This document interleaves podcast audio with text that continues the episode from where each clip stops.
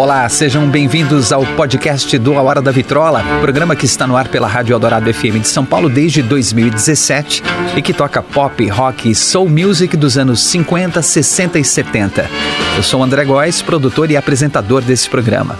A arqueologia sonora do A Hora da Vitrola agora vai um pouco mais fundo nas histórias, nos detalhes e personagens dos anos dourados da música. Sábado, 28 de outubro de 1961. Era um dia normal na North End Music Stores em Liverpool, na Inglaterra. A loja de discos da família Epstein, sempre cheia de novidades, era um dos lugares mais visitados da cidade pelo público jovem, ávido pelos lançamentos de rock, pop e do movimento Mercy Beat que vinha se espalhando. O gerente da loja, Brian Epstein, administrava tudo com seriedade e com um profissionalismo admirável algo raro para alguém da sua idade, 27 anos. Era ele quem fazia as encomendas de discos, ele que decidia a organização das vitrines e das sessões da loja para dar mais visibilidade a um ou outro lançamento. Brian Epstein ainda fazia questão de conversar com cada cliente que entrava, perguntar o que eles andavam ouvindo e também anotar pedidos de discos que eventualmente a loja ainda não tinha.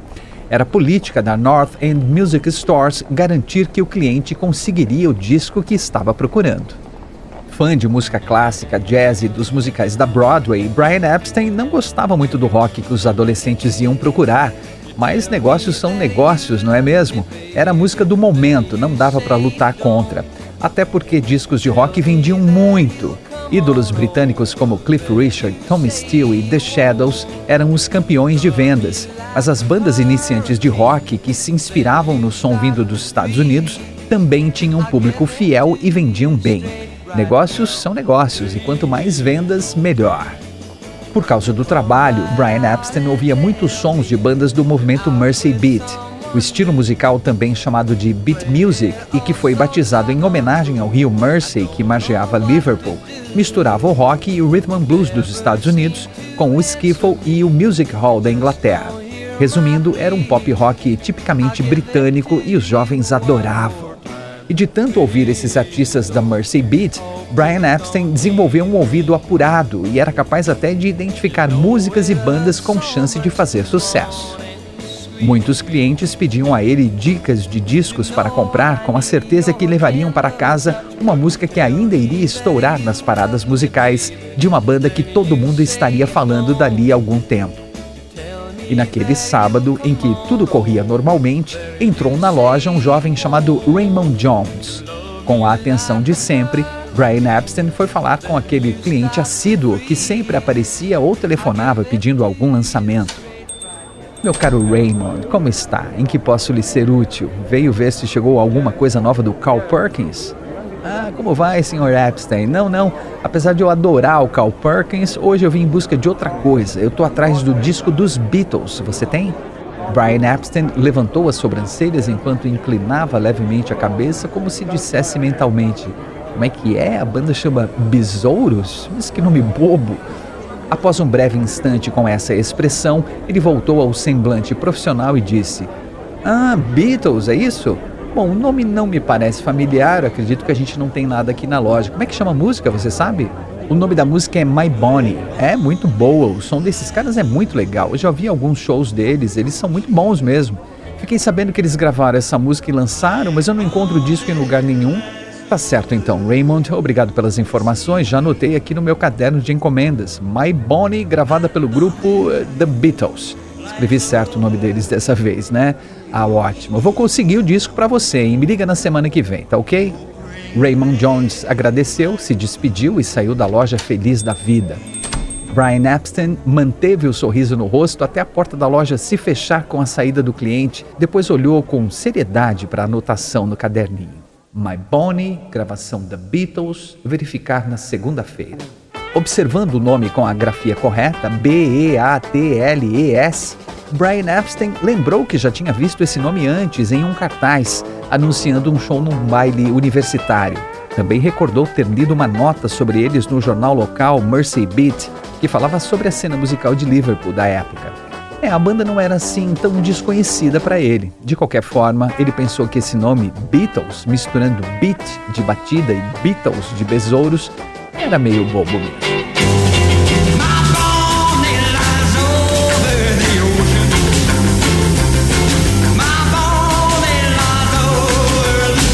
Brian Epstein seguiu o que tinha anotado em seu caderno e na segunda-feira começou a ligar em gravadoras e distribuidoras à procura do disco dos Beatles que tinha a música My Bonnie. Ninguém tinha, ninguém conhecia, ninguém sabia do que se tratava. Será que Raymond Jones tinha se confundido? Talvez o disco não fosse dos tais Beatles, ou vai ver que o nome da música era outro. Acabou deixando o assunto para lá em meio a tantas tarefas na loja de discos e voltaria a procurar depois. Nos dias que se seguiram, apareceram duas garotas na North End Music Stores pedindo também o disco dos Beatles com My Bonnie. Pelo jeito, a banda tinha mesmo gravado aquela música. E Brian Epstein precisava encomendar o disco para atender aqueles clientes e também vender na loja. Certeza que logo apareceriam mais clientes pedindo. Depois de mais algumas ligações a gravadoras, distribuidoras e outras lojas, Brian Epstein enfim desvendou o mistério. A música era realmente My Bonnie, versão de uma canção tradicional escocesa, My Bonnie Lies Over the Ocean. E realmente foi gravada pelo grupo The Beatles. Só que no disco eles tocaram como banda de apoio de um cantor inglês chamado Tony Sheridan, durante uma série de shows na Alemanha. O disco foi então lançado no país como Tony Sheridan and the Beat Brothers, em outubro de 1961. Mas por que Beat Brothers em vez de Beatles?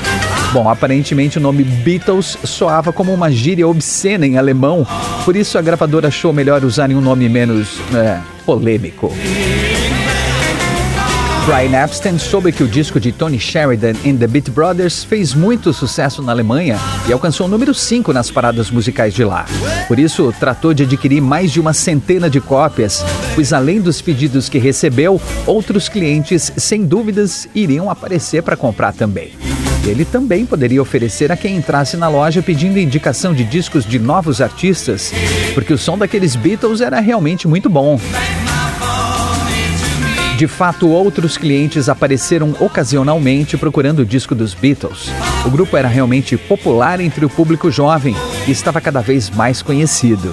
Brian Epstein soube que eles se apresentavam regularmente no clube The Cavern, que era ali pertinho da sua loja de discos, então decidiu dar uma olhada no show deles no horário do almoço. Era uma quinta-feira, dia 9 de novembro de 1961, por volta do meio-dia, quando Brian Epstein foi ao Cavern Club ver a apresentação dos Beatles. Ao entrar, quase fez meia volta e saiu. Além de barulhento, o lugar era escuro e pequeno, com uma atmosfera quase sufocante. Parecia mesmo uma caverna. Ele, um cara de 27 anos, vestindo um terno elegante, contrastava demais com o público presente, composto de adolescentes de cabelos desgrenhados, vestindo jeans ou uniforme escolar, que berravam o tempo todo. Ó oh, céus, se arrependimento matasse. We proudly present the Beatles!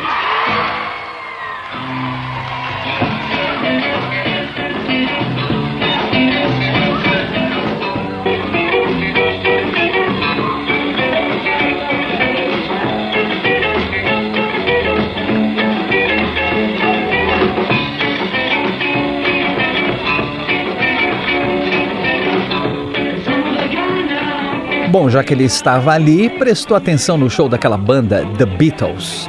Os integrantes John Lennon, Paul McCartney, George Harrison e Pete Best tinham rostos familiares. Eram clientes da loja de Brian Epstein e, como a maioria dos jovens, estavam sempre lá procurando novidades e especialmente discos de artistas norte-americanos. Eles vestiam jeans, camiseta e jaqueta preta de couro, um visual bem rock and roll a atitude no palco, rindo, fumando, fazendo piadinhas e simulando brigas entre eles, completava o ar rebelde que o público adorava.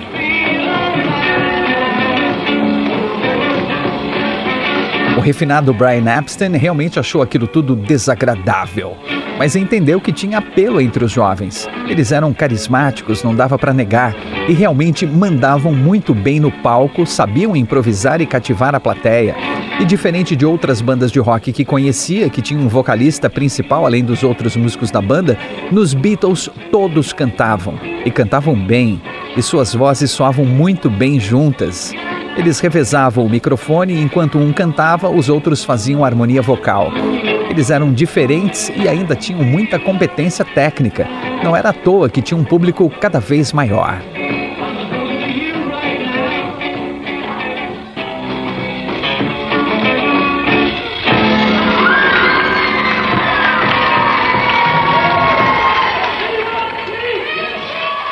Quando o show terminou, Brian Epstein foi aos bastidores falar com os músicos. Encontrou a porta do camarim entreaberta, colocou a cabeça para dentro e cumprimentou o grupo. Olá, rapazes, como estão? Permitam que eu me apresente, eu sou o Brian Epstein. Todos se viraram para olhar e o George Harrison, que estava mais perto da porta, respondeu: Ora, vejam só, senhor Epstein, o que o traz aqui? O gerente da loja de discos mais famosa de Liverpool nem precisava se apresentar, já que era muito conhecido na cidade, especialmente entre os jovens. Naquele momento, ele era muito mais famoso que a banda que estava diante dele. É, eu vim ver o show de vocês, tinha ouvido falar bastante dos Beatles, então vim conferir o som que vocês fazem. Gostei muito, viu? Vocês mandam muito bem. A conversa foi rápida, afinal Brian Epstein precisava voltar à loja, era a hora do almoço, mas foi uma boa conversa. Aqueles rapazes eram muito carismáticos mesmo, e os fãs realmente tinham motivos para gostar deles. O gerente da loja de discos North End Music Stores voltaria ao Cavern Club mais algumas vezes para ver o show dos Beatles e ter conversas rápidas antes de convidá-los para uma visita ao seu escritório no começo de dezembro de 1961. Quando os rapazes chegaram ao local no dia e horário marcados, Brian Epstein os recebeu de forma calorosa e, após uma breve conversa, disse com um sorriso no rosto: Bom, o negócio é o seguinte: vocês precisam de um empresário e esse cara sou eu. Eu posso fazer isso para vocês. O que, que vocês acham?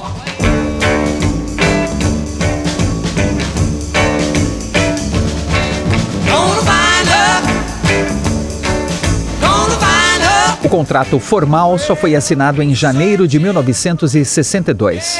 Mas o aperto de mãos naquele dia foi suficiente para firmar a parceria dos Beatles com o agora empresário Brian Epstein, que continuou trabalhando como gerente da loja de discos da família, claro. Afinal, era o seu ganha-pão e era ali que ele iria divulgar os seus artistas. Brian Epstein contratou uma sessão de fotos para a banda. Era importante ter boas imagens para divulgar um artista, anunciar em jornais e revistas e fazer cartazes dos shows. O fotógrafo de casamentos Albert Marion, que o Brian Epstein conheceu no casamento do seu irmão Clive, foi contratado para a missão. Ele relutou um pouco, dizendo que não entendia nada dessa coisa de banda de rock, mas o empresário insistiu. Albert, fica tranquilo. Eles têm cara de mal, andam com jaquetas de couro, cabelo desgrenhado, mas são bons garotos, pode confiar. Ah, ok, então, se o senhor diz.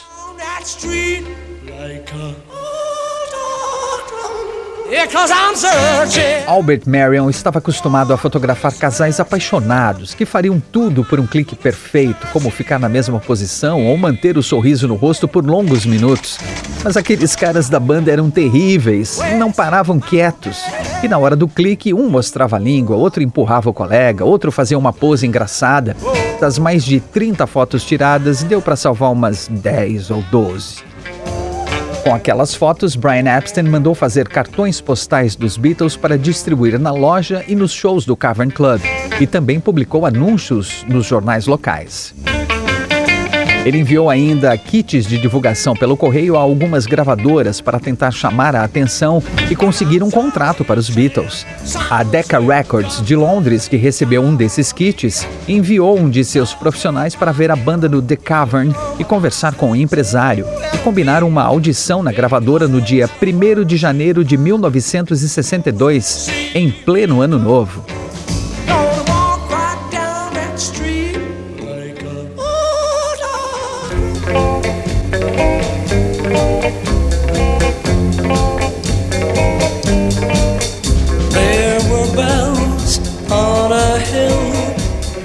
I never heard them ringing. No, I never heard them at all. John Lennon, Paul McCartney, George Harrison e Pete Best arranjaram uma van e chamaram dois amigos multitarefas, Neil Aspinall e Mal Evans, que faziam os papéis de roadies, produtores, seguranças e assistentes da banda para encarar a viagem de 10 horas entre Liverpool e Londres com eles. Os seis pegaram a estrada na tarde do dia 31 de dezembro, se revezaram no volante, se perderam no caminho, enfrentaram uma nevasca intensa, arrancaram o para-brisa para conseguir enxergar e quase congelaram na van, mas chegaram inteiros, ou quase, ao destino. No, I never heard it at all. Por causa dos seus compromissos como gerente da loja de discos, Brian Epstein foi mais tarde, de trem, numa viagem de mais ou menos três horas, e todos se encontraram a tempo de comemorar a virada do ano, ou seria o ano da virada.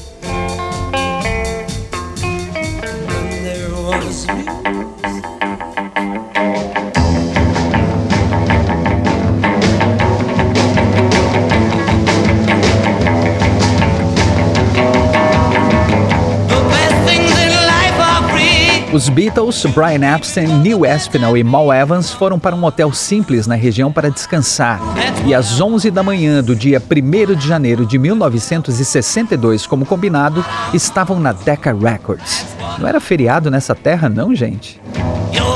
Mike Smith, que fez o convite para fazerem a audição, organizou o estúdio e os equipamentos para eles, depois de verificar que os amplificadores que levaram estavam com som muito ruim, devido ao frio e à longa viagem chacoalhando de um lado para o outro. Eles tocaram por mais ou menos uma hora as músicas do repertório que funcionavam muito bem no Cavern Club. Tinha muitas versões de sucessos da época, como Money, That's What I Want.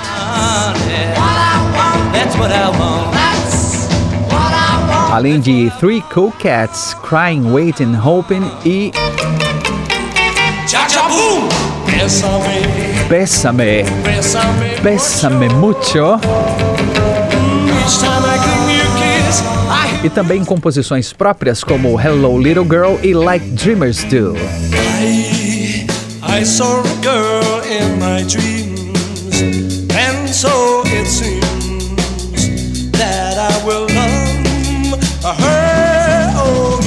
Apesar de animados, os Beatles estavam um tanto nervosos, ao mesmo tempo que ainda estavam cansados da viagem e até com um pouco de ressaca das comemorações do Ano Novo. Também tiveram dificuldades em tocar com os aparelhos do estúdio, que não estavam acostumados. E mesmo fazendo o melhor possível, eles sabiam que não tinham ido bem na audição.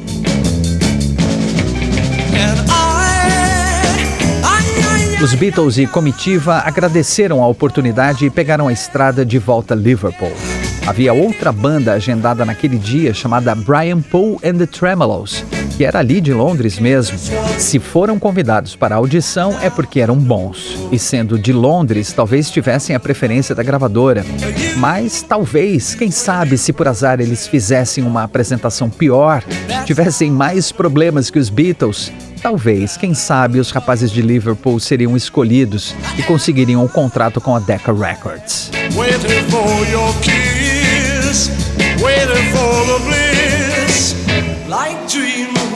Mas não foi o que aconteceu. Mesmo com uma boa variedade de músicas e demonstrando habilidade com os instrumentos e boa harmonia vocal, o som dos rapazes não impressionou o Dick Rowe, diretor da Decca e responsável pelas contratações de novos artistas. Dias depois, Brian Epstein recebeu um envelope com as fitas gravadas na Decca Records e uma carta da gravadora declinando a contratação dos Beatles. A carta, assinada por Dick Rowe, terminava assim: Senhor Epstein, o rock está saindo de moda. Grupos com guitarra estão com os dias contados. Como conselho, sugiro que o senhor se dedique somente à venda de discos em sua loja em Liverpool. Atenciosamente, Dick Rowe Decca Records.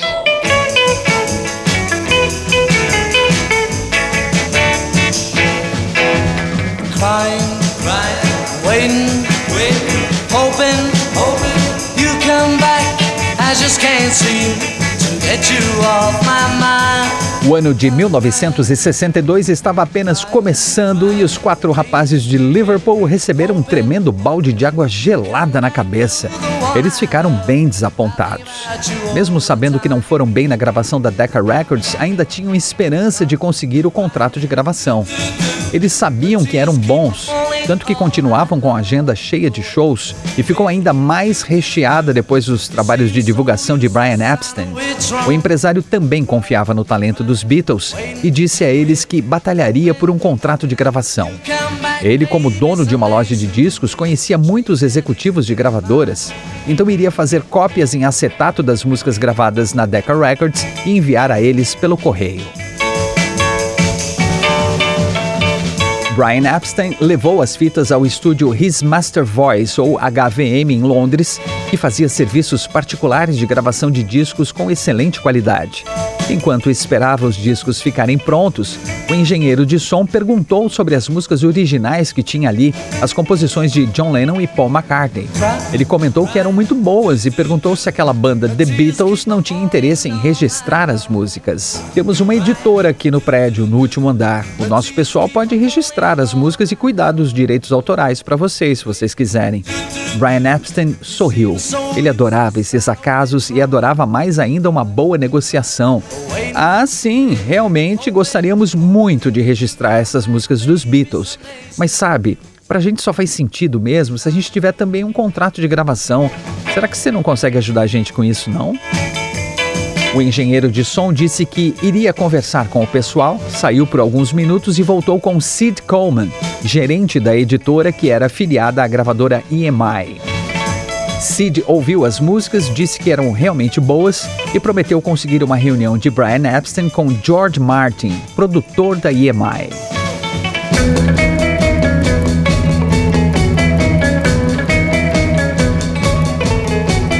Each time I look into your eyes, A reunião foi agendada e na data marcada, Brian Epstein apareceu pontualmente com os discos para mostrar a George Martin.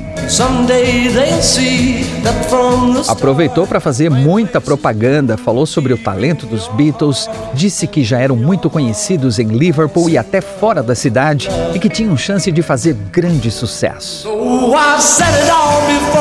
George Martin, um gentleman de 1,90m de altura, ouviu atentamente aquele discurso exagerado de Brian Epstein sobre os seus artistas. O produtor, nascido em Londres, nunca tinha ouvido falar do grupo The Beatles e, para falar a verdade, nem sabia onde era Liverpool. Ele não se deixou levar por aquela apresentação marqueteira e também não se empolgou muito com as músicas gravadas naquela audição fracassada na Decca Records. Mesmo assim, percebeu que havia algo diferente no som da banda. A boa voz de Paul, a combinação com a voz de John, a guitarra caprichada de George. Só o baterista Pete Best que parecia meio desconectado de tudo. Enfim, George Martin disse que iria ver o que conseguia para os Beatles e ficou de entrar em contato com Brian Epstein nas próximas semanas. No decorrer de maio de 1962, George Martin chamou Brian Epstein para uma nova reunião, avisando que ia conseguir um contrato para os Beatles. Mas não era para se empolgar muito não, porque era só um contrato padrão da EMI para o artista lançar até três singles com duas músicas cada. Se fizesse sucesso, ótimo, conseguiria um contrato definitivo. Se não fizesse sucesso, era dispensado, sem choro nem vela.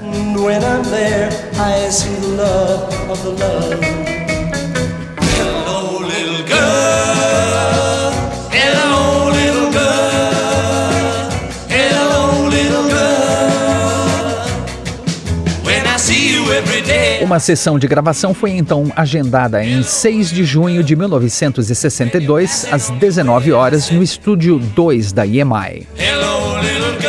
Era uma gravação de teste para avaliar a qualidade da banda em estúdio, fazer eventuais correções e formalizar o contrato de gravação. E aquela foi a primeira vez que os Beatles pisaram no estúdio que viria a se chamar Abbey Road alguns anos depois. Mais uma vez, os equipamentos dos rapazes deram dor de cabeça no estúdio. O engenheiro de som Norman Smith teve muito trabalho para conseguir fazer tudo funcionar adequadamente. Um amplificador zumbia, outro chiava, um cabo partido causava um ruído irritante na guitarra e a bateria de Pete Best tinha um som estranho. Talvez fossem os pratos, mas depois de Norman Smith mexer em tudo, o som continuou estranho. É, talvez o problema não fosse o instrumento mesmo.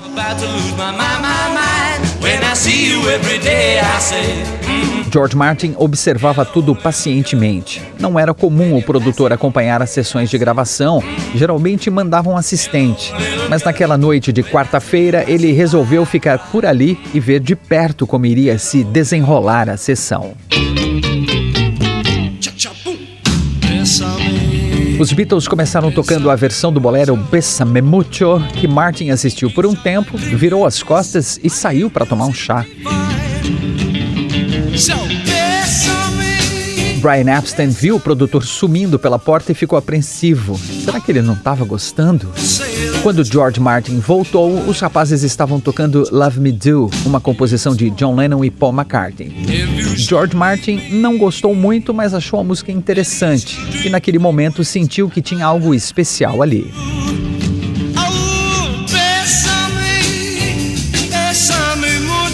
Depois de os Beatles tocarem mais algumas músicas, George Martin interrompeu as gravações e chamou os rapazes para a sala de controle. Ele mostrou algumas das gravações, deu as suas opiniões e começou a explicar o que podiam fazer para melhorar a qualidade do som. Falou sobre os equipamentos do estúdio, sobre a má qualidade dos amplificadores da banda, explicou técnicas de gravação, enfim, deu uma aula, né?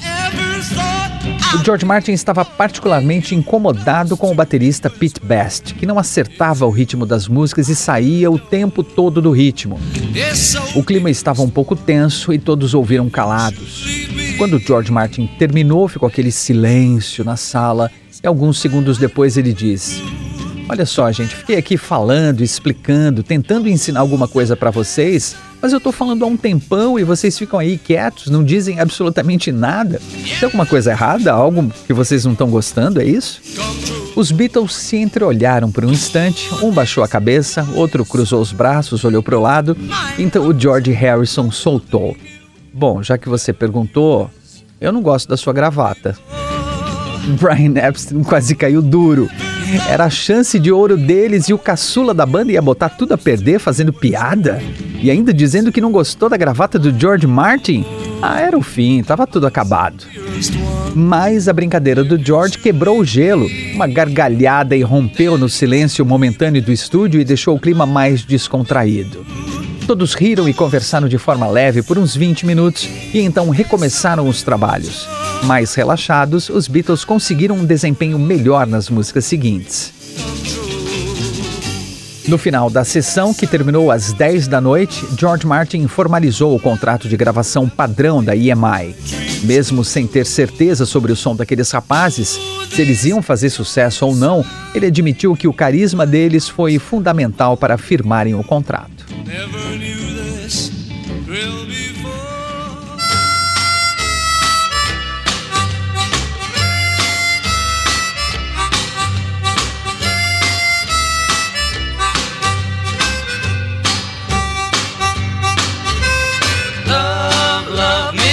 Todos os registros daquela gravação de teste no dia 6 de junho foram descartados, com exceção de Love Me Do, que George Martin sugeriu como o primeiro single dos Beatles. Ouvindo aquela gravação, George Martin ficou bem incomodado com o baterista Pete Best. Ele era legal e tudo, mas não era um bom baterista. E se a banda quisesse evoluir e fazer sucesso, precisava de um baterista competente. John, Paul e George já tinham um nome em mente: Ringo Starr, o baterista da banda Rory and the Hurricanes. Ele era bom e tinha um entrosamento legal com os Beatles. Em muitas vezes que Pete Best faltou aos shows, Ringo Starr assumiu as baquetas e mandou muito bem. No dia 16 de agosto de 1962, o empresário Brian Epstein chamou Pete Best para uma conversa em sua loja de discos. Fez um rodeio, falou de trivialidades, do clima, até que soltou a bomba. Ele estava fora da banda.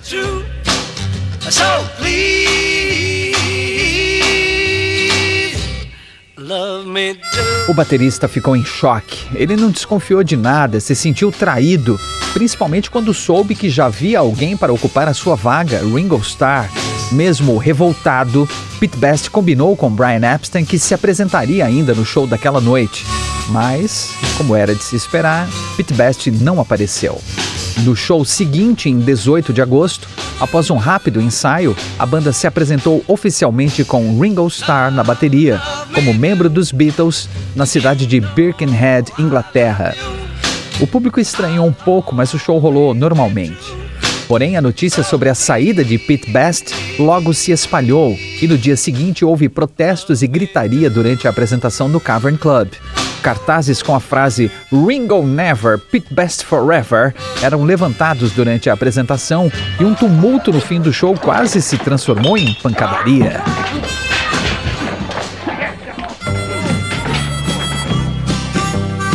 George Harrison levou um soco e ficou vários dias com o olho roxo. Felizmente, as reclamações cessaram rapidamente e, menos de uma semana depois, o novo baterista foi acolhido pelo público. E a formação clássica dos Beatles, com John, Paul, George e Ringo, estava completa.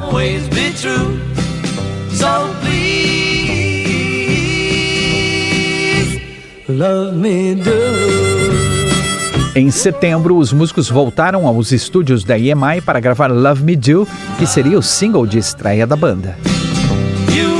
A música foi escrita por John Lennon e Paul McCartney em 1958, quando John tinha 17 anos e Paul 16. Foi a primeira composição que eles acharam boa o bastante para gravar.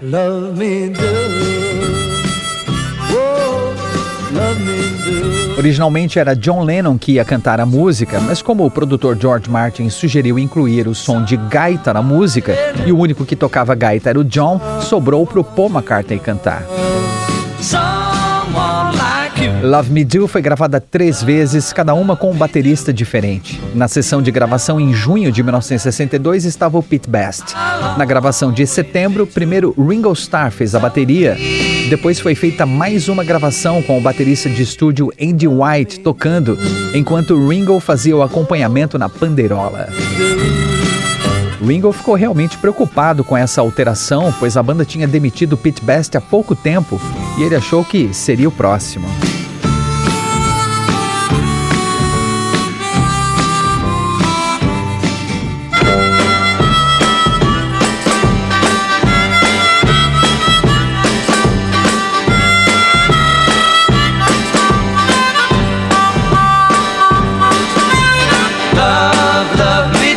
Lançado no começo de outubro de 1962, o single não fez sucesso logo de cara, mas o empresário Brian Epstein deu uma forcinha para ele aparecer nas listas dos mais vendidos.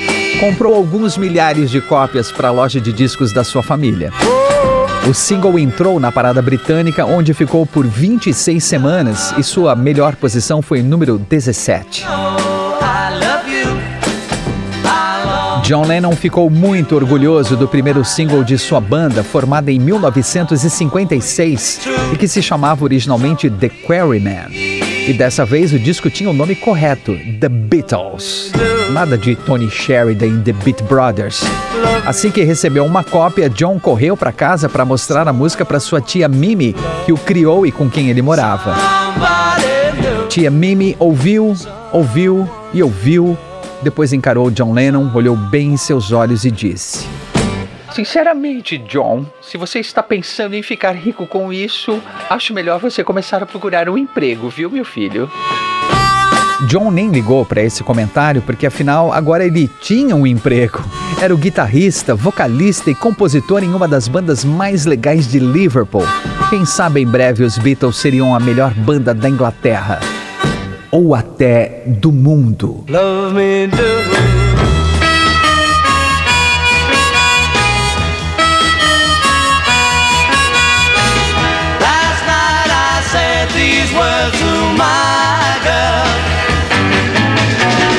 Em novembro, os Beatles se prepararam para lançar um segundo single para continuar em evidência. A música escolhida foi Please Please Me, composição de John Lennon, finalizada com a ajuda de Paul McCartney. Come on, come on, please, please, please, a versão original, apresentada nas sessões de setembro, era bem mais lenta, tipo um blues, porque foi inspirada em Only the Lonely de Roy Orbison. O produtor George Martin analisou aquela primeira versão e disse que a música era boa, mas excessivamente dramática, lenta, triste e sugeriu que eles acelerassem o ritmo. Quando a banda voltou ao estúdio no final de novembro, trouxe a música retrabalhada, mais rápida, animada e totalmente diferente da original.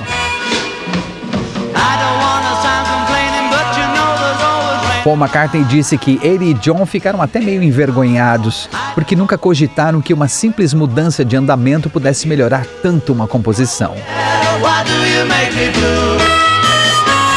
Após as gravações da música, todos se reuniram para ouvir a versão final. John, Paul, George, Ringo e Brian Epstein ficaram muito satisfeitos. E George Martin decretou: Cavalheiros, aqui está o primeiro sucesso de vocês. O single de Please Please Me foi lançado no Reino Unido em 11 de janeiro de 1963. E como uma profecia se realizando, realmente foi um sucesso. Uma turnê e várias aparições em programas de rádio e TV ajudaram a promover o single, que subiu posições rapidamente e alcançou o número 2 na parada britânica. Please Please Me foi escolhida para ser o primeiro lançamento dos Beatles nos Estados Unidos, mas a gravadora inglesa EMI encontrou resistência de gravadoras norte-americanas como a Capitol e Atlantic para distribuir o disco no país. Todas as grandes gravadoras rejeitaram a música, que só foi lançada em 25 de fevereiro, depois de muita negociação através do pequeno selo VJ de Chicago.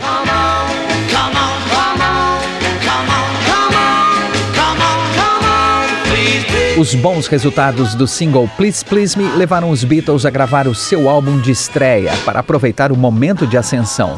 O produtor George Martin já havia sugerido que a banda gravasse um disco ao vivo para simular a energia dos shows que faziam e chamar a atenção dos fãs que iam vê-los.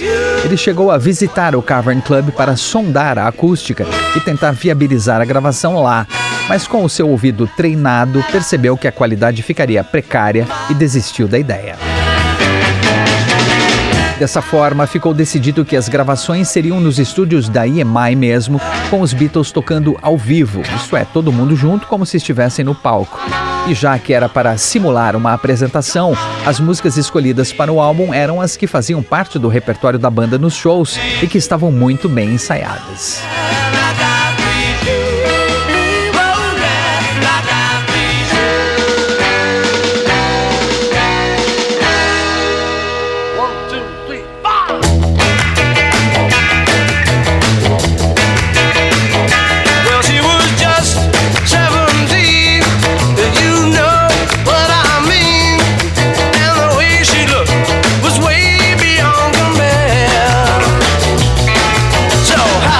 George Martin agendou duas sessões no estúdio, uma de manhã e outra à tarde, no dia 11 de fevereiro de 1963.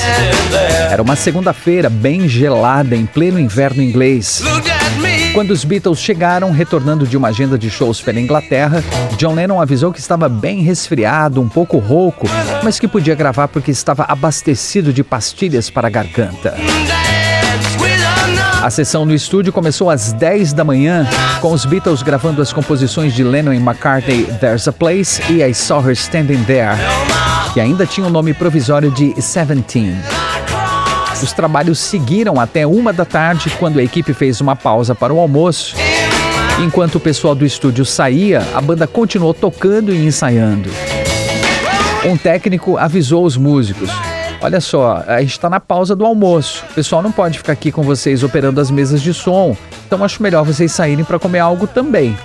Os rapazes continuaram concentrados, tocando, só o John respondeu: Ah, não, tudo bem, pode ir. Nós não vamos mexer em nada, não, pode ficar tranquilo, só queremos ensaiar mesmo para melhorar um pouco mais as músicas. O técnico assinou com a cabeça e saiu pensando: Pô, esses caras levam isso muito a sério mesmo, hein? Desse jeito, com certeza vão longe.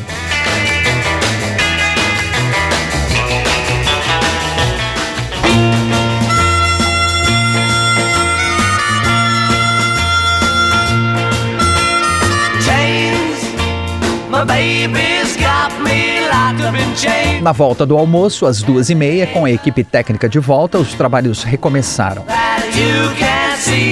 E como tinham ensaiado mais um pouco, os Beatles estavam ainda mais afiados e gravaram logo oito músicas.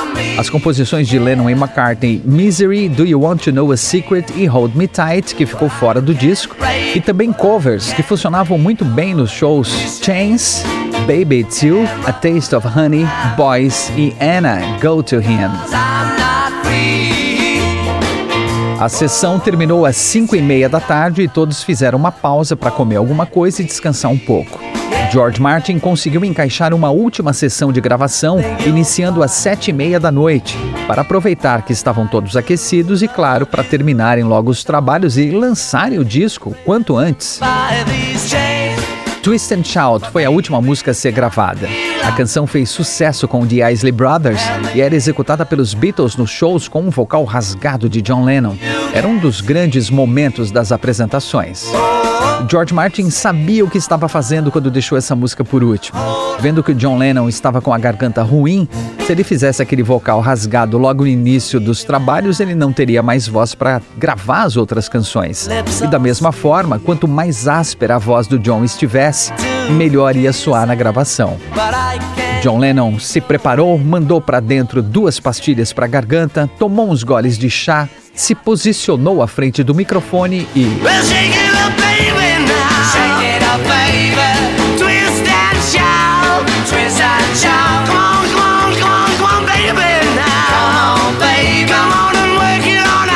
Mesmo rouco, John realizou uma performance memorável e a música foi gravada em apenas um take. Ficou excelente. George Martin ainda tentou um segundo take, mas o John ficou sem voz e não teve jeito mesmo. Ficou aquela versão, aquela que tinha de ser. O empresário Brian Epstein estava muito orgulhoso do resultado das gravações. O produtor George Martin fez questão de elogiar os músicos, dizendo: Olha, não sei como é que vocês fazem isso, viu? Só sei que a gente gravou o dia inteiro, mas quanto mais o tempo passava, mais vocês ficavam melhores. Parabéns. Já passava das 10 e meia da noite, todos estavam cansados, mas ainda tiveram tempo para ouvir o resultado das gravações daquele dia, a fita completa, com todas as músicas que iriam para o primeiro disco dos Beatles. E a sensação de todos, especialmente John, Paul, George e Ringo, foi de valeu a pena, fizemos um bom trabalho. Gravações concluídas, as músicas ainda passariam por algumas edições de pequenos ajustes no dia 20 de fevereiro antes de se transformarem no álbum Please Please Me.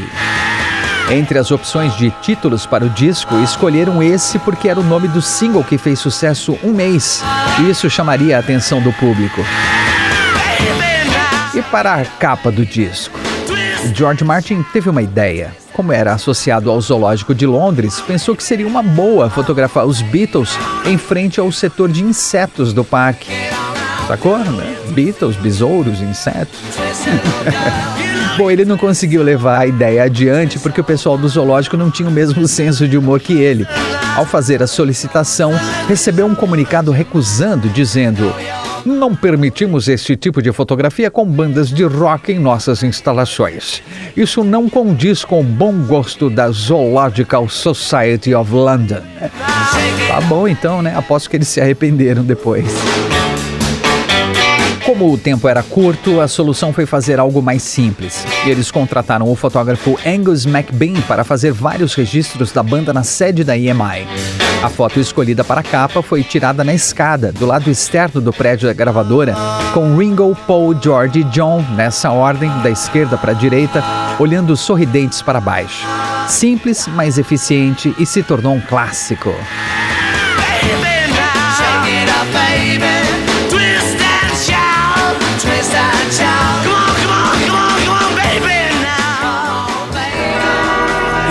Know how much I really love you. You'll never know how much I really care.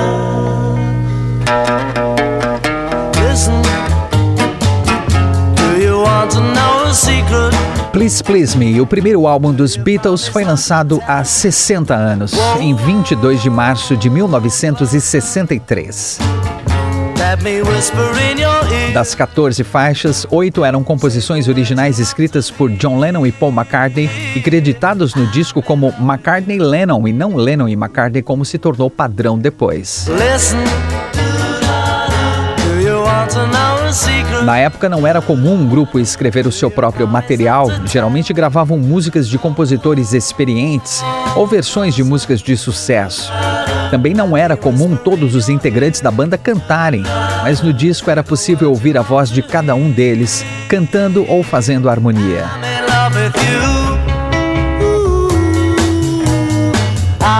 Os Beatles já mostravam há um bom tempo que eles podiam ser qualquer coisa menos uma banda comum e reafirmaram tudo isso com o álbum de estreia Please Please Me, que registrou perfeitamente a versatilidade da banda. Uma mistura equilibrada, competente e muito bem feita de rock frenético, pop animado e baladas adoráveis. O disco demorou um pouquinho para fazer sucesso, só entrou nas paradas pouco mais de um mês depois, em abril de 1963. Mas depois que entrou, ficou lá por mais de um ano e durante 30 semanas ocupou o primeiro lugar. Depois de 60 anos, Please Please Me continua sendo aclamado pela crítica. Foi listado pela revista Rolling Stone como um dos 500 melhores álbuns de todos os tempos. Já vendeu mais de 20 milhões de cópias e é o disco de estreia mais vendido da história. Da sessão de gravação que levou pouco mais de 9 horas corridas ou 540 minutos, foi criado um dos discos mais reverenciados da música contemporânea. Como dizem, dificilmente outros 540 minutos foram tão importantes para a cultura como esses.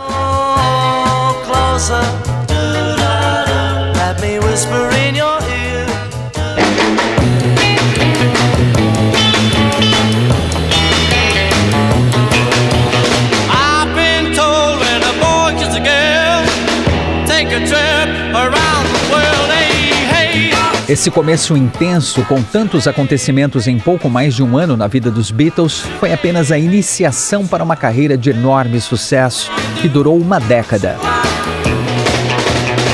Claro que há muito mérito de Brian Epstein, que teve uma visão de negócio admirável e enxergou o potencial daquele grupo musical. Ele, que nunca tinha trabalhado como empresário, fez um trabalho de consultoria impecável, mudou o visual rebelde das jaquetas de couro dos músicos para ternos refinados e melhorou a atitude de palco deles, cômica e baderneira, para uma postura mais elegante, dando ênfase à música. Também há muito do mérito de George Martin, que tinha um ouvido apurado e percebeu o que outros executivos de gravadoras não enxergaram. Os Beatles tinham muito talento, só precisavam ser lapidados. E com uma produção assertiva e competente, as músicas gravadas em estúdio se transformavam em joias sonoras. Mas Brian Epstein empresariou vários artistas e George Martin produziu outros tantos, e nenhum desses artistas chegou nem perto do sucesso e do reconhecimento dos Beatles. Isso significa que ali, naquele grupo de músicos, havia uma química poderosa, diferente de tudo que houve antes e de tudo que surgiu depois. Uma verdadeira missão divina. Tudo na carreira dos Beatles causou impactos sem precedentes na música, na cultura, nas artes, na moda, na sociedade, enfim, no mundo. Se tem uma palavra que define bem a banda é revolution, ou melhor, revolução. E sem dúvida nenhuma, a parceria dos Beatles com Brian Epstein e George Martin foi a melhor combinação de talentos da história da música. Nunca houve nada tão poderoso antes e até hoje não surgiu nada parecido. Este episódio do podcast do Hora da Vitrola teve produção de Luciana List e André Góes e trabalhos técnicos de Bruno Melo.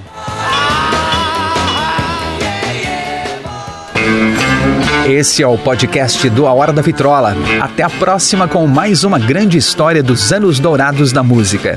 E não perca todos os domingos ao meio-dia, com reprises às quintas-feiras às 11 da noite, o programa A Hora da Vitrola, os anos dourados da música na Rádio dos Melhores Ouvintes, na Rádio Eldorado FM 107,3 ou radioeldorado.com.br ou pelos aplicativos para celular e tablet da Rádio Eldorado. Sempre com o melhor do pop, rock e soul music dos anos 50, 60 e 70.